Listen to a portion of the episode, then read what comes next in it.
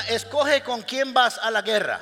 Así que durante estos cinco episodios hemos aprendido muchas cosas y voy a hacer un resumen muy, muy rápido para que le quede. Lo primero es que todos vamos a pasar por batallas, por guerras en este mundo, de diferente índole, enfermedades, problemas financieros, problemas familiares, problemas laborales, problemas de todo tipo, y cada uno de ellos se presenta como una gran batalla, como una gran guerra que pelear. Así que tenemos que tener las armas y los instrumentos para pelear de acuerdo a cómo peleamos los cristianos, porque los, los cristianos no enfrentamos la vida de manera como la enfrenta el mundo. Dice 2 Corintios capítulo 10 versículos 3 a 4, aunque vivimos en el mundo, no libramos batallas como lo hace el mundo, las armas con que luchamos no son de este mundo, sino que tienen el poder divino para derribar fortalezas. Así que aunque estamos aquí en la tierra con los piecitos aquí, uno que otro anda volando, pero la mayoría tenemos los pies sobre la tierra, peleamos con armas espirituales, así que hay que saberlas usar. Este es el primer elemento. Y lo segundo es que aprendimos acerca de Deuteronomio capítulo 20, acerca de la ley de la guerra o la ley de enfrentar la vida. Podríamos hacer una aplicación con el Antiguo Testamento ahora en nuestros días.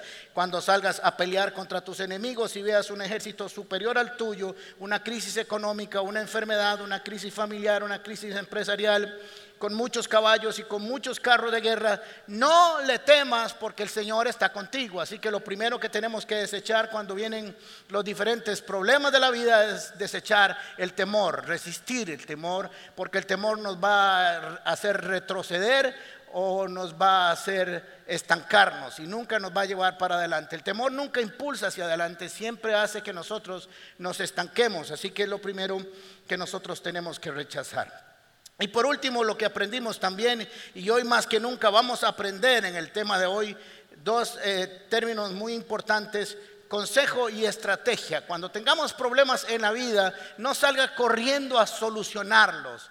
Busque la dirección de Dios que le va a dar dos cosas, consejo y estrategia, porque la estrategia es más importante que la fuerza. Así que dice, más vale maña que fuerza, ¿verdad? Dice primera Alejandro 2.28. Así que entonces eso es muy importante que nosotros lo entendamos. Dice Proverbios 24, 5 y 7.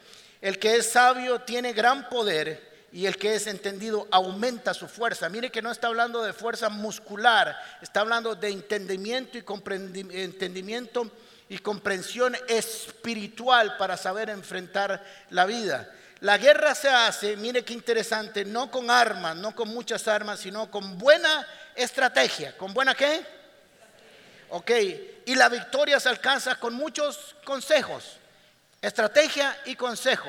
Es mejor una buena estrategia que un correrón, que un carrerón. Así que siempre esté pensando que es más importante buscar el consejo de Dios. Ahora vamos a hacer la introducción al tema de hoy. Hoy vamos a estudiar un pasaje que está en, el libro de jueces.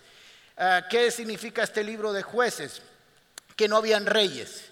No había todavía un rey sobre Israel que gobernara y que diera instrucción. Las otras ciudades o los otros pueblos sí tenían reyes, pero Israel todavía no tenía un rey. Es cuando después dicen, queremos un rey como todas las otras naciones y piden a Saúl. Así que lo que el Señor hizo fue que estuvo levantando jueces, y no solo jueces en el sentido de estar impartiendo justicia, lo cual también era parte, sino que eran mujeres y hombres que Dios levantaba para libertarlos de ciertas circunstancias en que se metían número uno. Así que ya saben que un juez no solamente es alguien que está en un escritorio, sino que es un libertador, es un caudillo, es un héroe, por así decirlo, que Dios levantaría ungido por su espíritu para libertarlo de cierta situación. Y lo segundo que vamos a descubrir a grosso modo, así, muy amplio, en el resumen de qué significa el libro de jueces, es que cuando ah, nosotros no tenemos alguien que nos dirija o un pueblo no tiene nadie que lo instruya, cada uno va a hacer lo que le da la gana y como mejor le parece y eso es nefasto para una nación, eso es nefasto para una familia, eso es nefasto para una empresa, eso es nefasto para cualquier organización. Y lo segundo que vamos a descubrir es el círculo de la destrucción del hombre. En el libro de jueces vamos a ver cómo el hombre, su tendencia es siempre, siempre a la autodestrucción Así que les voy a decir cómo funciona el círculo de, la autodestrucción y cómo tenemos que aprender. El pueblo hebreo recibía bendición, después disfrutaba la bendición, después echaba a perder la bendición, traía maldición sobre su vida, clamaba al Señor, Señor lo libertaba, disfrutaban de la bendición, llegaba la bendición, cometían el pecado, volvían a caer en consecuencias nefastas de su pecado, el Señor lo libertaba y déle vuelta como la rueda de Chicago. Todo el tiempo. Hay una, hay una intrínseco en el hombre así metido que no importa cuánto tiempo disfrute de la bondad de Dios, siempre termina paseándose en la olla de leche, diríamos los cristianos. Así que entonces vamos a ver este ejemplo muy claro. Ah, muerto a estos jueces capítulo 4, versículo 1 al 4. Ahod era, fue otro juez. Este juez había ejercido su función por 80 años. Miren qué interesante, 80 años de bienestar social, político, económico, religioso. Era vivir en el paraíso en la tierra. 80 años sin crisis económica, 80 años sin guerra, 80 años sin problemas, 80 años sin escasez. Son muchos. Imagínense que nosotros tenemos no tenemos 80 años de estar bien, tenemos mucho tiempo de estar mal, por cierto, y no sabemos cuánto tiempo más vamos a estar como nación en algunas cosas, ¿ok? Así que 80 años son muchos para no ser sensible a que sería la mejor forma de vivir en este mundo, sino con la ayuda de Dios. Muerto Ahod, los israelitas volvieron a hacer lo malo a los ojos de Dios. 80 años tuvo que haber sido suficiente para aprender que no es bueno salirse de la protección de Dios. Pero bueno, lo hicieron. Entonces el Señor los entregó a Javín. El término entregar no es que Dios agarró eh, el pueblo de Israel y se lo dio a Javín, sino que lo que hizo es que Él está en medio de Javín y el pueblo de Israel. Cuando el pueblo de Israel decide dar la vuelta e ir a adorar a otros dioses, lo que el Señor les dice, hace es, me quito y que otro lo acompañe porque yo no puedo. ¿Ok? Eso significa el término entregar cuando usted lo lee en las escrituras. No es que los tomó en la mano y los llevó. Un rey cananeo de Hazor. Hazor es la ciudad cananea descubierta por los arqueólogos más grande que se ha descubierto hasta ahora. El comandante de su ejército era Císara, que vivía en Jaroset Goim, Císara, quien tenía 900 carros de guerra hechos de hierro, esto es muy importante cuando en las escrituras, en la narrativa, sobre todo del Antiguo Testamento, hay un énfasis en algo. Así que entonces nos damos cuenta que el poderío militar de esta Císara y su rey eran 900 tanques de guerra, literalmente eran 900 tanques de guerra de madera forrados de hierro, eran indestructibles desde el punto de vista humano, de fuerza humana. Así que con eso ejercían su poder y con eso hicieron lo siguiente, si me da el versículo 3 en adelante. Gracias. Oprimió a Císara, quien tenía 900 carros de guerra hechos de hierro, oprimió a los israelitas sin piedad durante 20 años hasta que el pueblo de Israel clamó. ¿Se dieron cuenta del círculo? 80 años de bienestar, hicieron lo malo, vino la opresión y clamaron y ahora viene el rescate del Señor. Ah, esa es la misericordia de Dios que es nueva cada mañana. Así que los oprimieron sin piedad porque los israelitas habían oprimido al pueblo cananeo por muchos años teniéndolo bajo control, pero perdieron ese control cuando se fueron a buscar a otros dioses. Clamaron por la ayuda del Señor y Débora, la esposa de Lipitor, como dijo aquel, todavía en ese tiempo había Lipitor, no se llama Lapidot, era una profetisa que en aquel tiempo juzgaba a Israel. Así que ahora tenemos eh, este elemento importante.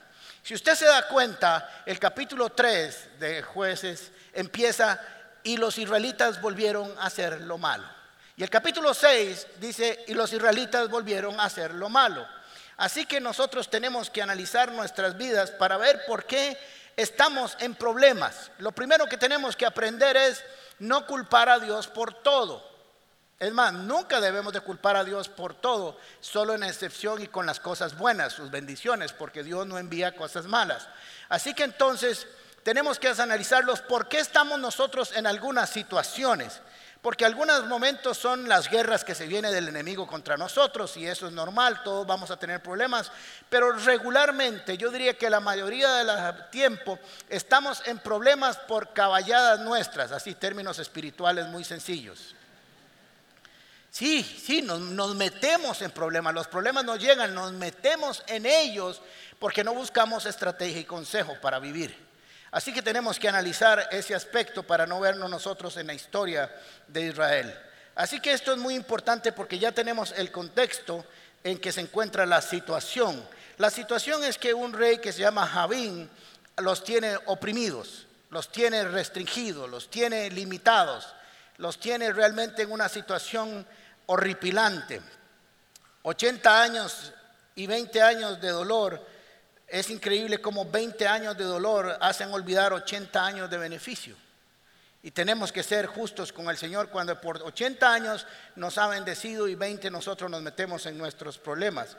Así que pronto perdemos nosotros la visión correcta de la vida y comenzamos a hacer las cosas que no están bien. Ahora vamos a ver cuál era la condición y lo que había pasado con la opresión de 20 años. Quiero decirles que una de las cosas que Satanás quiere hacer con nosotros es mantenernos oprimidos, mantenernos restringidos mantenernos en límite, que no logremos surgir, que no logremos prosperar, que no logremos avanzar, que no logremos conquistar metas, porque eso nos destruye emocionalmente y espiritualmente. Usted y yo fuimos diseñados para andar de victoria en victoria y de gloria en gloria. Estamos diseñados para eso y cuando no las conquistamos comenzamos a entristecernos porque no es nuestra condición natural. La condición natural suya y mía es que somos más que victoriosos en Cristo Jesús y esa es la forma en que nosotros nos debemos desarrollar en la tierra. No es que no van a haber problemas, pero en cada uno de ellos tendremos victoria. Ok, así que jueces capítulo 5, versículo 6. Este, este, este pasaje es un canto que Débora hace con Barak.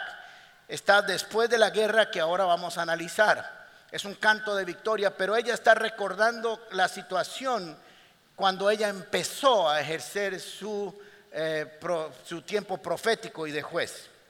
En los días de Samgar, ¿se acuerdan que en enero estudiamos de Samgar, el que andaba con una vara de boyero y le rompió la madre a todo el mundo? Ese mismo.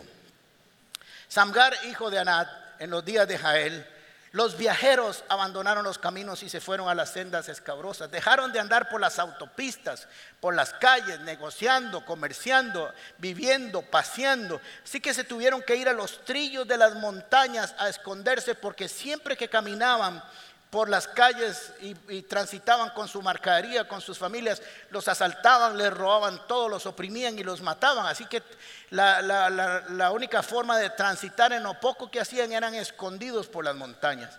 Así que se fueron a las sendas escabrosas o como dicen otros, angostas. Los guerreros de Israel, versículo 7, eh, desaparecieron, desaparecieron hasta que yo me levanté.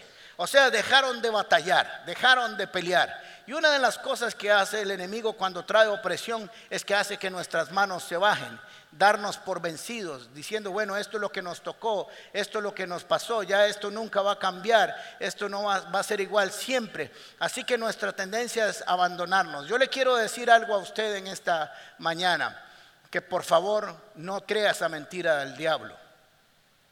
Usted necesita seguir viniendo a la iglesia. Usted necesita seguir oyendo la palabra de Dios. Usted necesita estar en un tiempo de adoración como el que tuvimos ahora para que sea fortalecido su espíritu y para que ese espíritu guerrero no se vuelva un espíritu abatido que no quiere hacer nada. Así que dice en el versículo 7 otra vez muchachos, los guerreros de Israel desaparecieron hasta que yo me levanté. Hubo un momento en que alguien empezó a hacer algo. Y de eso se trata hoy este mensaje. Alguien tiene que hacer algo por su vida, empezando por usted y por usted para usted mismo y por usted para otros.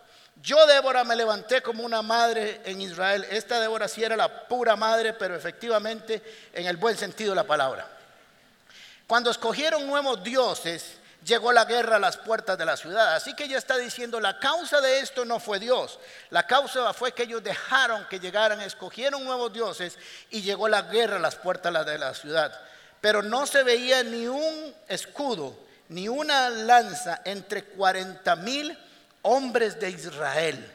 40 mil guerreros que debían de estar peleando con sus escudos y sus lanzas 40 mil guerreros listos para la batalla, dijeron como el león Melquiades, o el que era un cocodrilo, el león, huyamos por la izquierda y jalaron todos. Claro, contra 900 carros de fuerza y su ejército nadie quería hacer nada, además de que su propia condición emocional y espiritual estaba reprimida. Así que dice, mi corazón está con los príncipes de Israel, con los voluntarios del pueblo, bendito sea el Señor. Así que la situación era desesperada y aquí tenemos que nosotros traer una aplicación del contexto en que estaban viviendo los israelitas a nosotros, a muchos de nosotros. Algunos de ustedes han pasado por años de opresión, por circunstancias que no han cambiado por muchos años. Ahora no examinemos la razón pero son circunstancias difíciles. Hay tiempos de, mucho tiempo de escasez financiera donde no han podido salir adelante, situaciones familiares que no se han arreglado por años, situaciones laborales donde no se han terminado de aclarar, situaciones espirituales que siguen afectándolo, situaciones emocionales, rompimientos, odio, rencor, iras, enojos, adicciones que están ahí por años y sentimos que ya que ya es suficiente, que ya no vamos a hacer nada, que nos vamos a dejar llevar por la corriente y vamos a guardar nuestras espadas, nuestros escudos y como buenos guerreros que fuimos en algún momento nos vamos a ir y nos vamos a dejar llevar por las circunstancias. Hoy el Señor quiere hablarle a cada uno de ustedes y decirles que hoy es el día en que se acabó, es el día de la opresión. Hoy es el día donde usted se va a levantar como Débora y he visto hasta que yo me levanté para defender mi propia vida y la vida de mi familia. Así que no había comercio, no había intercambio, no había relaciones agrícolas, todo estaba muerto. Perdieron la motivación, se quedaron en un conformismo espiritual, en un conformismo emocional, en un conformismo económico y dijeron, estas cosas se acabaron. Ya no quiero seguir adelante. Ahora había que ir a hacer que el reino contraatacara. ¿Y cómo lo va a hacer? Levantando una mujer profetiza que trajera una palabra de Dios y trajera estrategia y consuelo eh, y consejo. El enemigo es el rey Javín. Este puede ponerle el nombre que usted quiera, pero era realmente un reino, un rey poderoso. No solamente tenía un reino grande, sino que muchos otros reinos le hacían caso, así que manejaba unas confederaciones de reinos pequeños donde él era el líder y siempre estaba atemorizando a las demás naciones y por eso le servían porque su estructura militar era muy grande, era muy poderosa y era muy eficiente. Podríamos decir hoy en día que tenía el armamento bélico más moderno y tecnológico de la época para pelear. Y cuando usted tiene un enemigo de ese tamaño, la tendencia es a echar para atrás. Muchos de ustedes están viendo sus problemas así, de esta manera, como el rey Javín, demasiado grande, demasiado complicado, demasiado poderoso, demasiadas cosas que atender, tiene demasiada fuerza como para que yo pueda vencerlo. Así que si usted no tiene fuerzas para vencerlo, lo primero que tiene que hacer es clamar al que sí tiene el poder para hacerlo y no quedarse escondido en su casa y dejar de venir a la iglesia y dejar de venir a Casa Paz y dejar de venir a SEAN y dejar de venir a discipulado y dejar de venir a servir. Eso es lo último que usted debe hacer porque cuando hace eso se está entregando en las manos de Javín. Y eso fue lo que había hecho Israel esta, eh, con este hombre.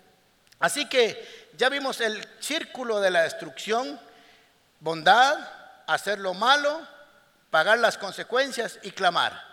Dice, oprimió a los israelitas sin piedad durante 20 años, hasta que el pueblo de Israel clamó al Señor. ¿Qué hizo? Todo proceso de restauración todo proceso de empezar a defender espiritualmente nuestras vidas empieza con un tiempo de clamor. Señor, hasta aquí llegué yo, pero aquí es donde empiezas tú. Necesito tu auxilio, tu socorro, tu protección, porque entre más débil soy, más fuerte soy, porque tú te haces más grande en mi vida. Así que necesito, Señor, que te encargues de este opresor, porque hasta ahora yo con mis propias fuerzas y con mi propia sabiduría no he podido, me declaro incapaz. ¿Quiénes se declaran incapaces aquí en esta mañana de seguir solos y buscar la ayuda del Señor? El Señor vio sus manos ahora y ha dicho, hoy vengo a defenderlos a ustedes.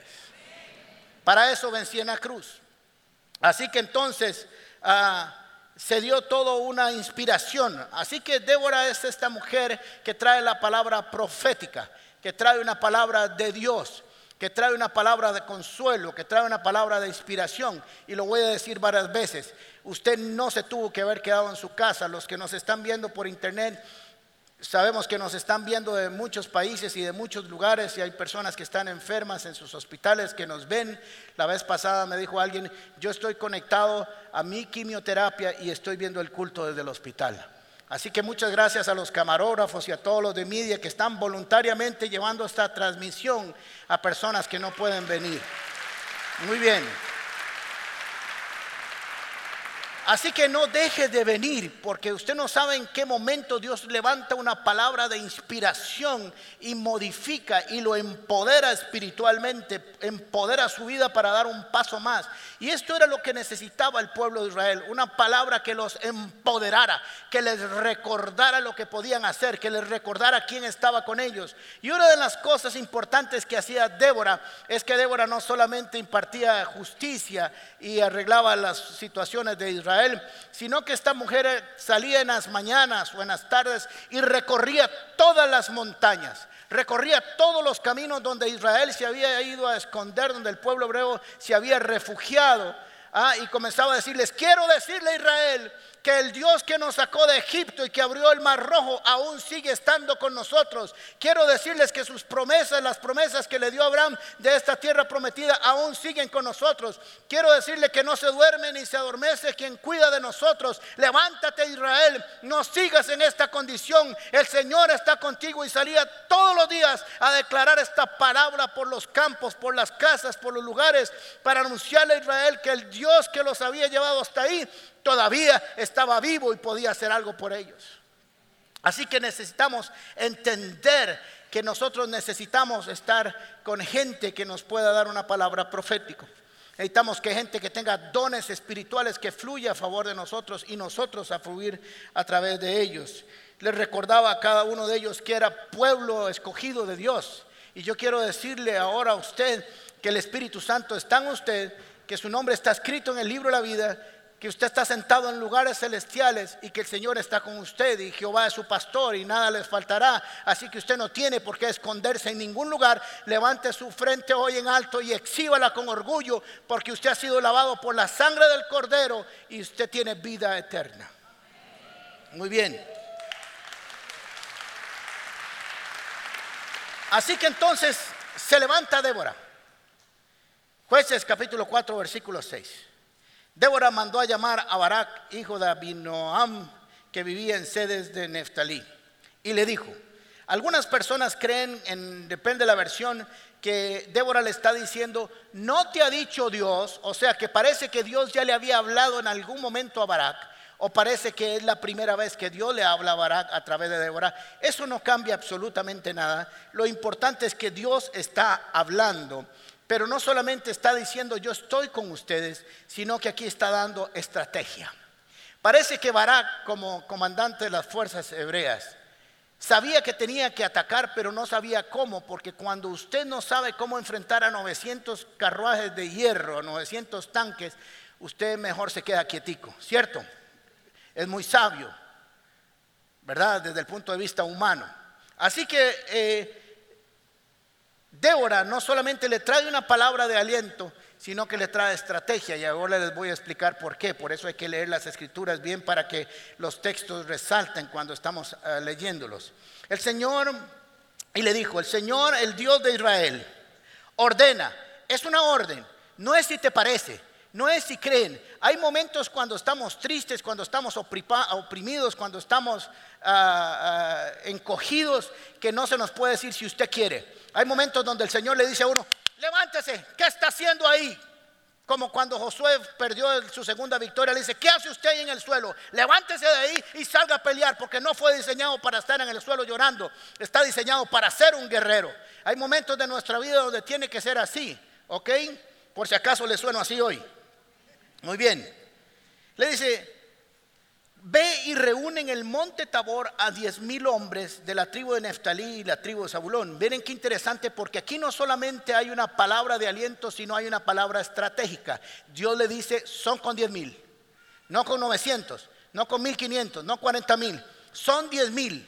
Así que mire qué interesante porque Barak no sabía cómo atacar a Císara, pero ahora Dios le estaba diciendo, yo no solamente te voy a decir que lo ataques, sino que te voy a decir cómo lo vas a atacar. Por eso cuando estemos en situaciones conflictivas, no solo le digamos, Señor, eh, dame la victoria, y si no, dime, ¿cómo debo hacerlo? ¿Cuál es mi parte y cuál es la tuya para yo no meterme en la que es tuya? Porque siempre nos metemos en la parte de Dios.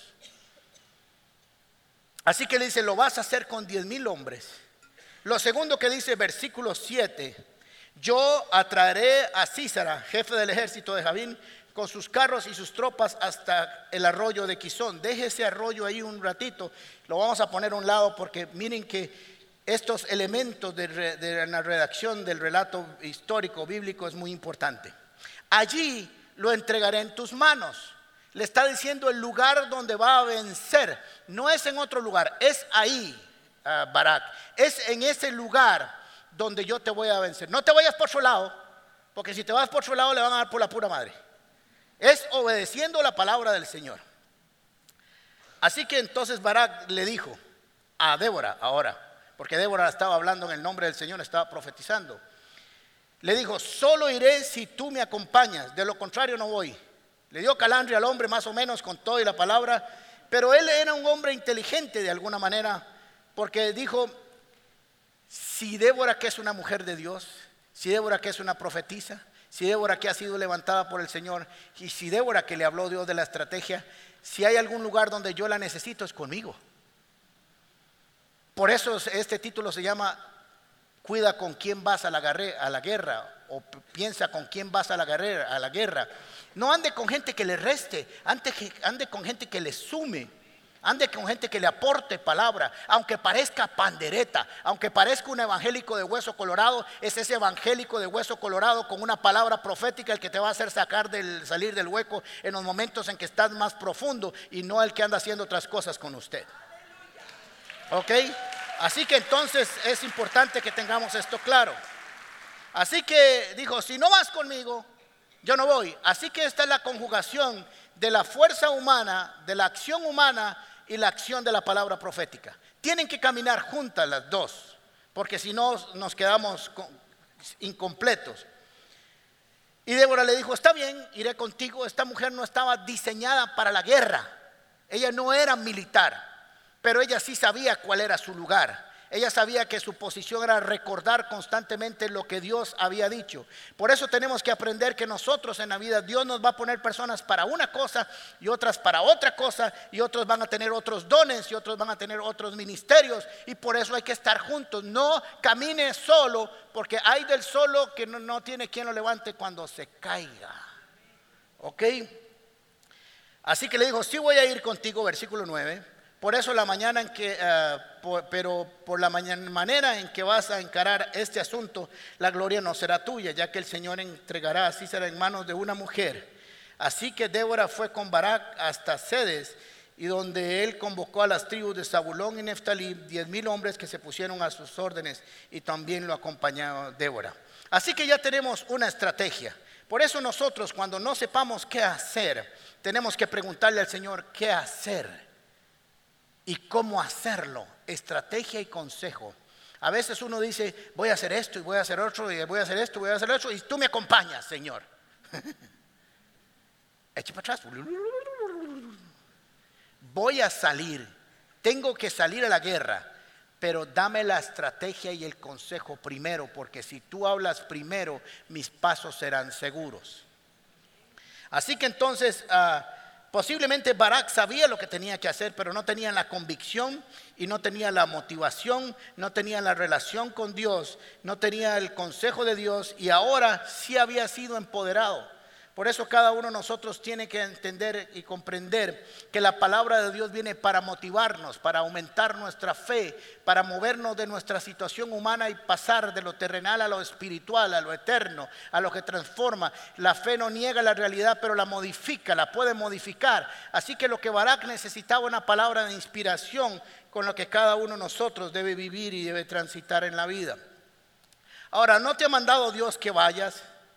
Cada uno de nosotros de alguna manera ya sabe lo que tiene que hacer, porque Dios le ha hablado de muchas maneras. Lo que pasa es que ve que el enemigo es muy grande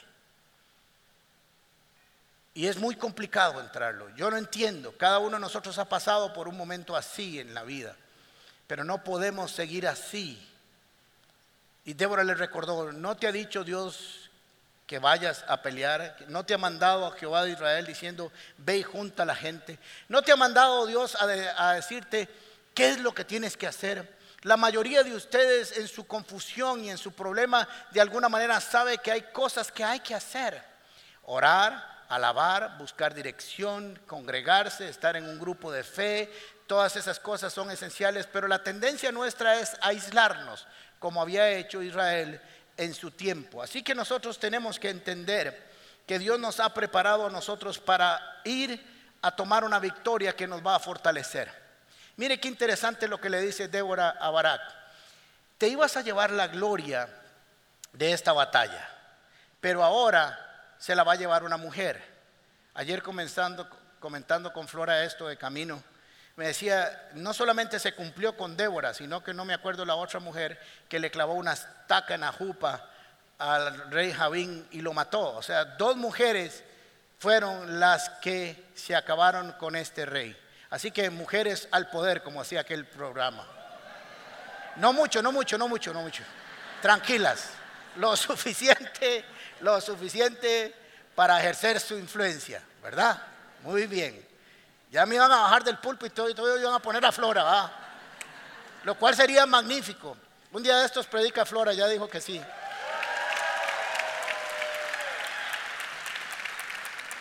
Muy bien. Así que le dijo, tengo una victoria para ti, tengo una gloria para ti, pero se la va a llevar a otro. Y yo quiero decirles que el Señor tiene una gloria para nosotros, no solamente para llevarnos la gloria, sino porque eso nos va a fortalecer y nos va a preparar para próximas guerras que tengamos que enfrentar. Así que esto es muy importante.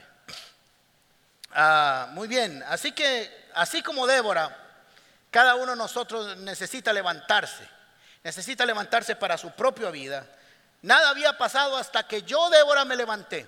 Así quiero decirles hoy que nada va a pasar en su vida hasta que usted no se levante donde está.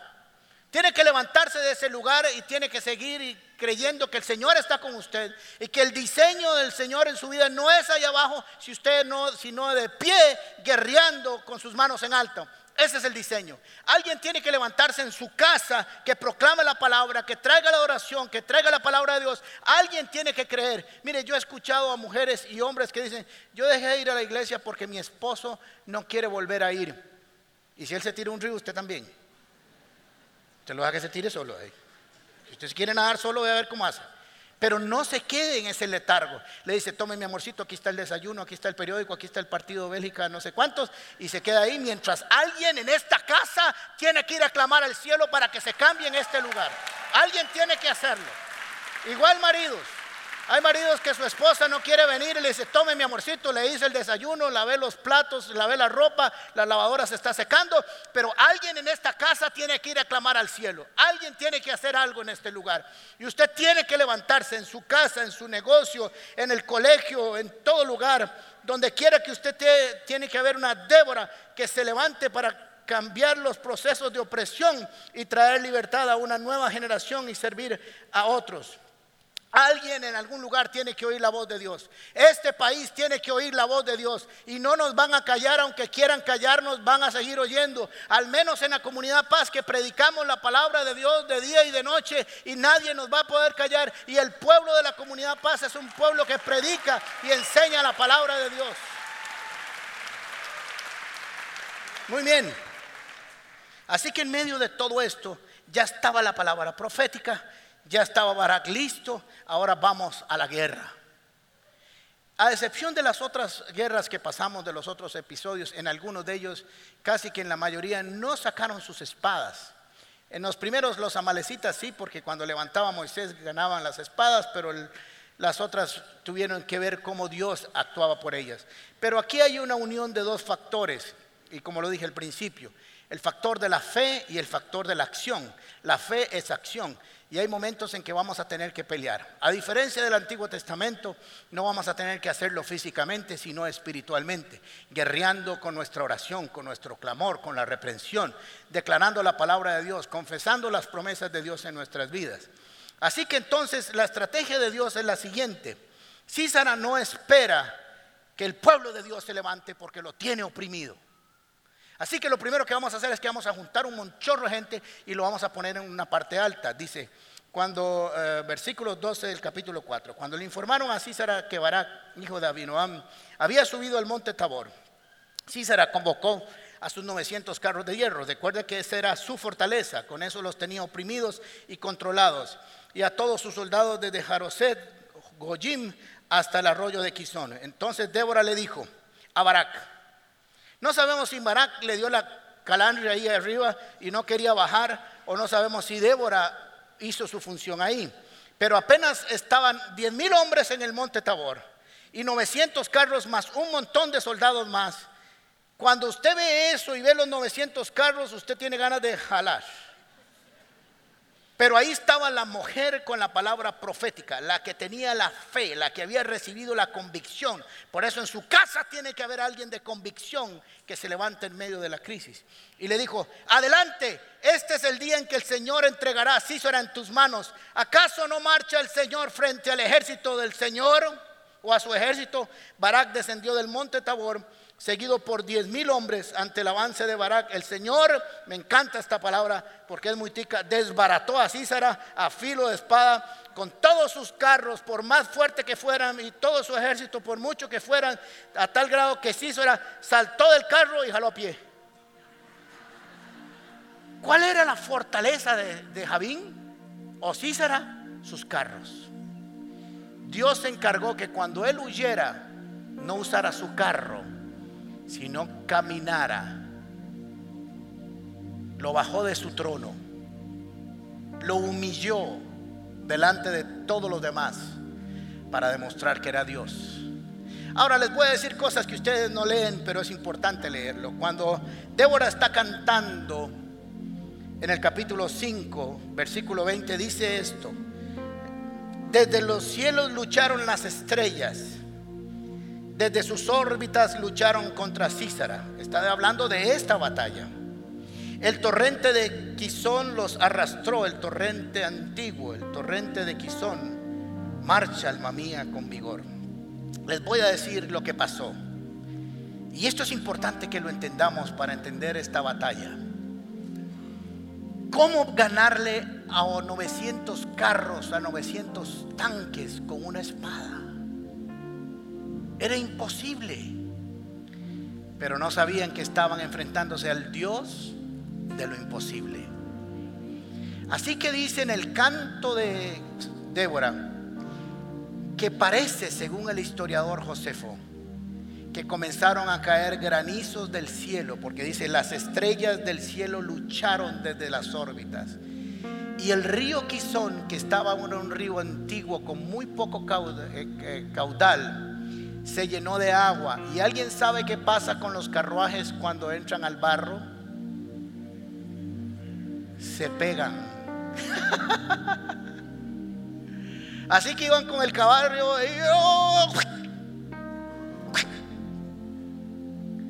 a bajarse, a pelear ahora uno a uno. Sus fortalezas ya no existían. Tenemos que entender que cuando veamos esas grandes batallas, Usted no sabe la estrategia. Tal vez Barak por 20 años estuvo pensando, ¿cómo hago para ganar esto? Y una sola instrucción de Dios cambió el panorama. Una sola instrucción de Dios que conoce la debilidad del hombre y sabe cómo atacarla.